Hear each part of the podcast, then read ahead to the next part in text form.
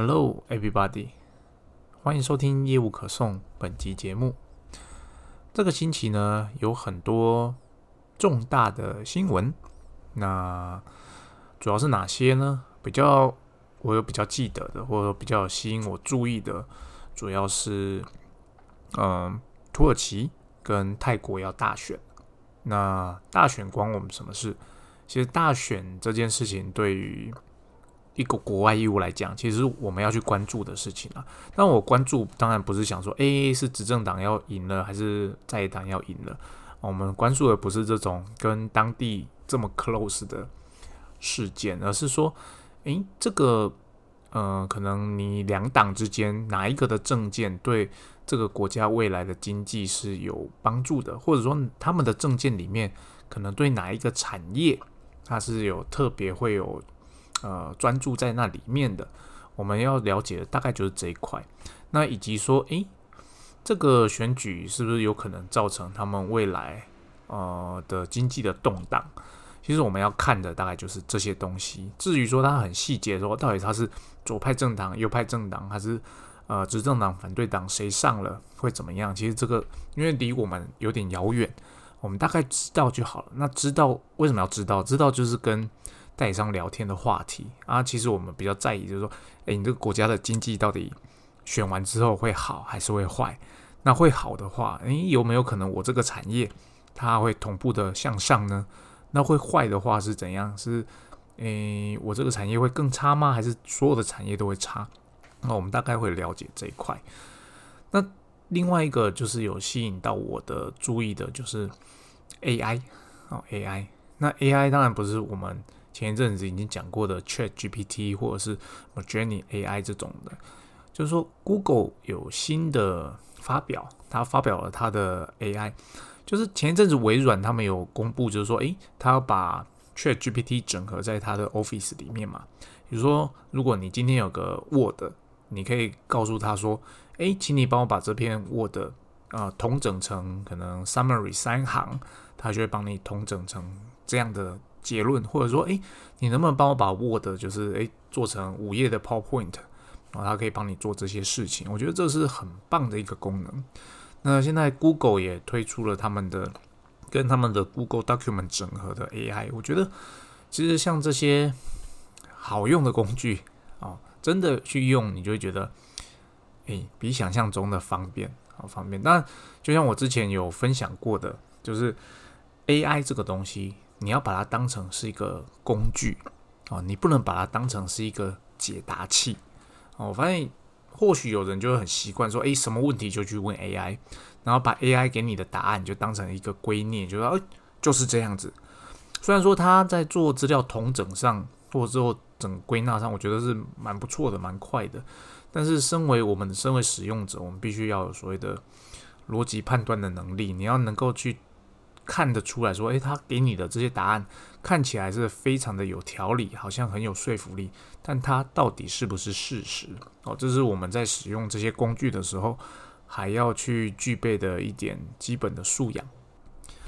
第三个吸引我的新闻呢，就是啊，《萨达传说：旷野之息》的续作，它发表了。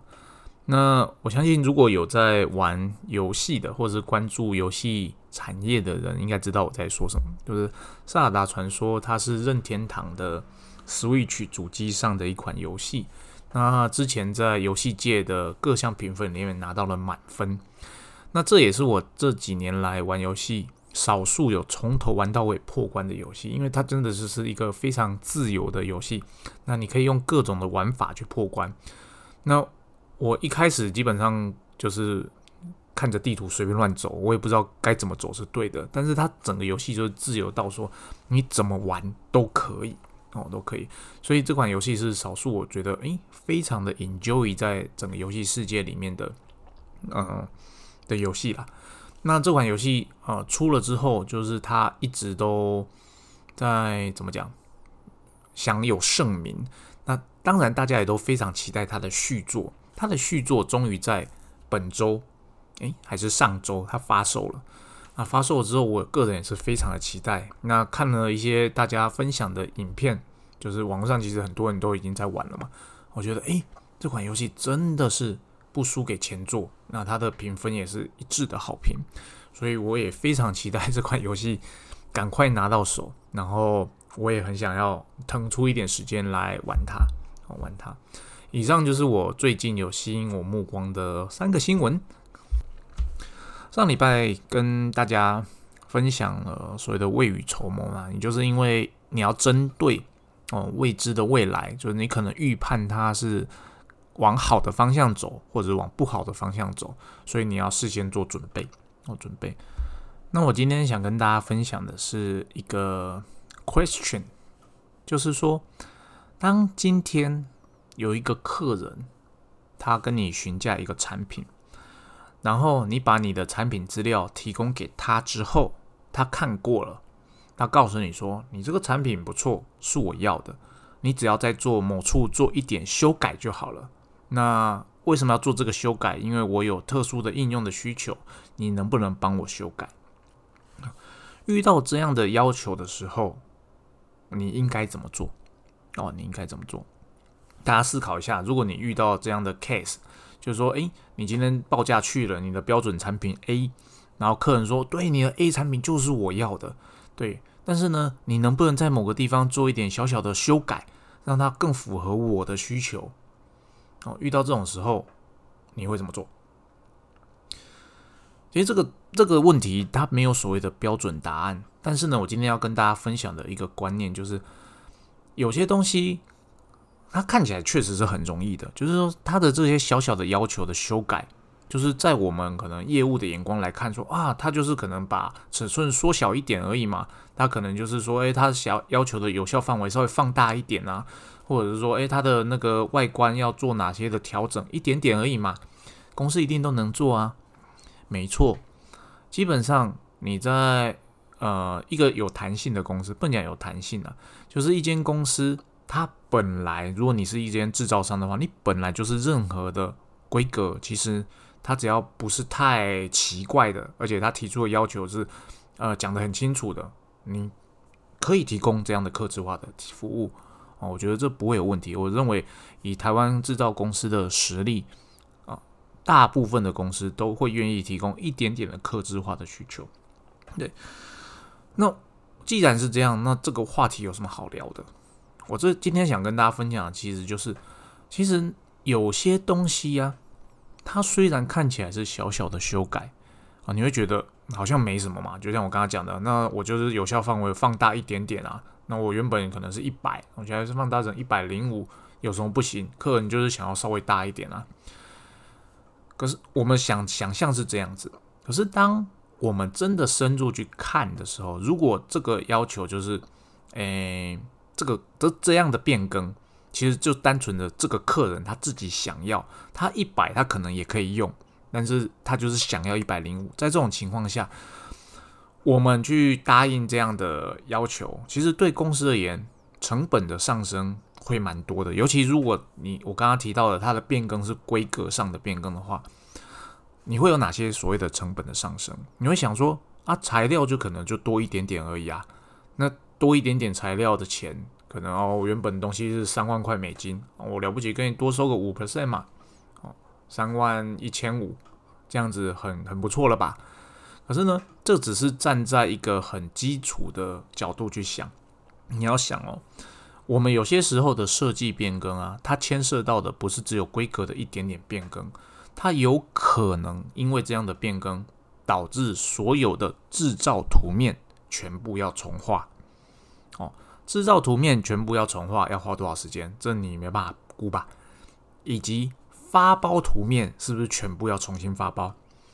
那你是不是发包的那个流程全部要再来一次？你之前可能询价 A 公司、B 公司、C 公司这些你的 third party 帮你加工哦，那可能之前的尺寸是多少钱？你这个新尺寸过去，虽然说价格上可能不会有太大变动，但你这个发包的流程，你是不是要重新来一次？那以及好，你东西发包出去回来了，你的所有的 QC 是不是要跟之前完全不一样？你要让教育所下面所有做 QC 的人知道说，诶，这一次的尺寸有一点不一样哦，你要注意哦，你不能照之前的去做 QC 哦。那以及做组装的时候，是不是所有的组装图面也要重新再教育一次？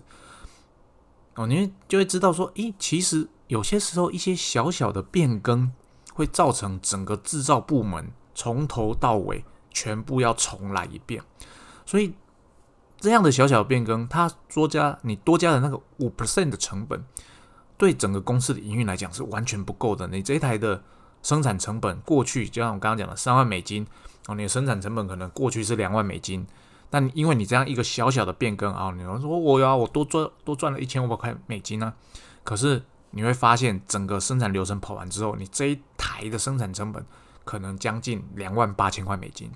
比如说你多赚了一千五百块美金，可是呢，你的生产成本整整多了八千块美金，这是有可能的哦。因为你这是一台克制化的机器，哦，所以这是就是。跟大家分享，当我们是业务的时候啊，有些时候我们在想事情，会想的稍微单纯一点，就是说啊，反正跟标准只差一点点嘛。但这些标准的差一点点，后面衍生出来的，刚刚我举例的那些流程，就是全部要重新来一遍啊。你如果是标准机的话，就表示说，诶，这标准机以前已经画过图了。也做过制造图面了，也发包过了，所以它的整个流程是很顺的。但是呢，因为你今天是新图面，所以变成所有的图面要重画。当然你会说啊，那重画可能就是我尺寸稍微放大一点点而已嘛，那又有什么？对，它就是因为只是放大了一点点，所以你所有的图是不是全部都要去改？那你要是不小心漏改了某一个图呢？你后面的组装会不会出问题？哦，这个只到制造层面哦。那以及说好，你这个设备出好出去了，你需不需要为这一台设备单独制作一个新的行路给他？需要吧？啊，你不能用之前的那个规格的行路给客人啊。好，当你有一本单独的行路的时候，你是不是需要做管理？你以前可能哎有 A 版、B 版、C 版，那你这个虽然说哦，我说改了一点点而已，你是不是需要一个 C 之一版？就会有一个特规出来。那这个特规呢，在你把这个案子移交到客服部门的时候，客服部门那边他也会有一个记录嘛，就是说，哎，我我现在要交出这些设备了，哎，这个 C 之一这个设备，我以后就是遇到我就要特别去想说，嗯，这个奇怪规格，我就要回头去找 C 之一。所以你会这样听，你应该就会明白说，其实有些时候一些小小的变更，其实带来的后续的成本，其实影响的非常非常的大。所以，我们当第一线的业务，有些时候啊，如果你其实我这边不是说要各位说啊，那种以后这种呃克制化的要求都不能接，当然不是这样子，只是让大家了解说，很多小小的克制化的要求，其实它牵涉到的成本很高，所以它不是说呃我有多加五趴就好了，有些时候你可能需要加五十趴。那为什么要有这样的概念呢？因为当客人提出来要求，你很明显就知道，其实我刚刚举例的一米的长度，其实它是够用的，他只是想要再长一点点，让他有点余裕。在这种时候，如果你只说，哎，我只加了五 percent，他说好，我就加五 percent，你帮我做嘛。哦，你就说，我把这个订单带回来。可是呢，如果你知道其实一米它是够的，我们当下我们其实可以跟他讲说，哎，老板，虽然说你这要求只有一点点，但是因为你变成是从标准机变克制机啊。那后面的部分我们会有很多的所谓的设计变更的流程要走，所以它的整个成本呢增加的可能是三成五成哦。如果老板你真的要的话，没问题，我可以帮你说服公司去做这样的克制，但是呢，费用就不是三万，而是四万、四万五等等的这样子。那如果这样子他还愿意接，哎，我好啊，我觉得不错啊哦，因为我其实就是把。我可能会增加的成本都赚回来，但是那些老板可能会觉得啊，怎么变这么贵？那不要好了，那我还是维持原本的一米就好了。那在这种时候，其实我们就可以替公司省下非常非常多的时间与人力，让他们可以去开发新的东西，或是做其他的事情。这是我今天想要跟做业务的我们哦所分享的一些小小的 idea，小小的观念啊，不能讲小小的 idea。那通常这样的观念，呃，身为业务，我们比较难去怎么讲？有些时候我们会很难拒绝客户的要求，我能理解，因为你只要你可能只要答应了，你就有订单了。那你不答应，你要是你还要跟他讲这么这么多，他会跟你讲说啊，另外一间都可以啊，你为什么不行？当客户闹出这句话的时候，你你能做什么？如果你是很强势品牌，你就当然是可以跟他讲说啊，对啊，那你去找他嘛，你不要找我哦。啊，如果你真的很想要这个订单呢，你也只能摸摸鼻子哦，就是说哦，好啦好啦，倒给我帮你做了。对，但是我们就是要知道，这个后续衍生的成本就会是这么的高。所以，当我们真的接到这样的案子的时候，我们不能回去就是很大爷的说：“诶，我拿到订单了，耶，你们不感激我，还在那边怨声载道，说什么小特规，明明就修改一点点而已啊！”没有，它后面要看起来是一点点，但实际上很多很多。好，这是我今天想跟大家分享的观念。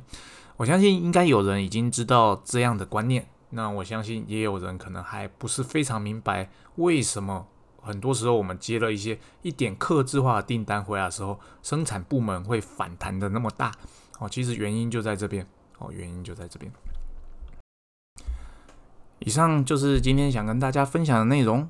那希望今天分享的观念对大家有所帮助。